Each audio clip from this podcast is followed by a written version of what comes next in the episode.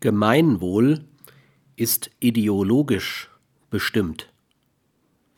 Der Staat sollte nicht der unreif narzisstischen Versuchung unterliegen, er wisse besser,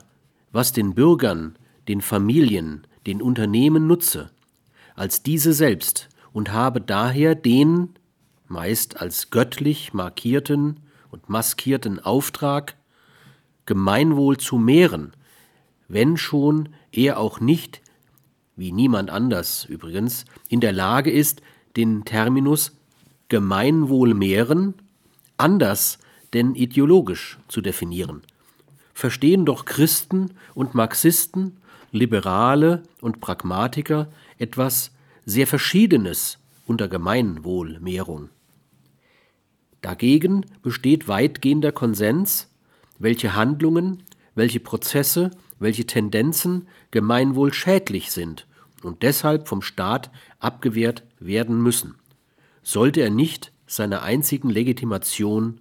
verlustig gehen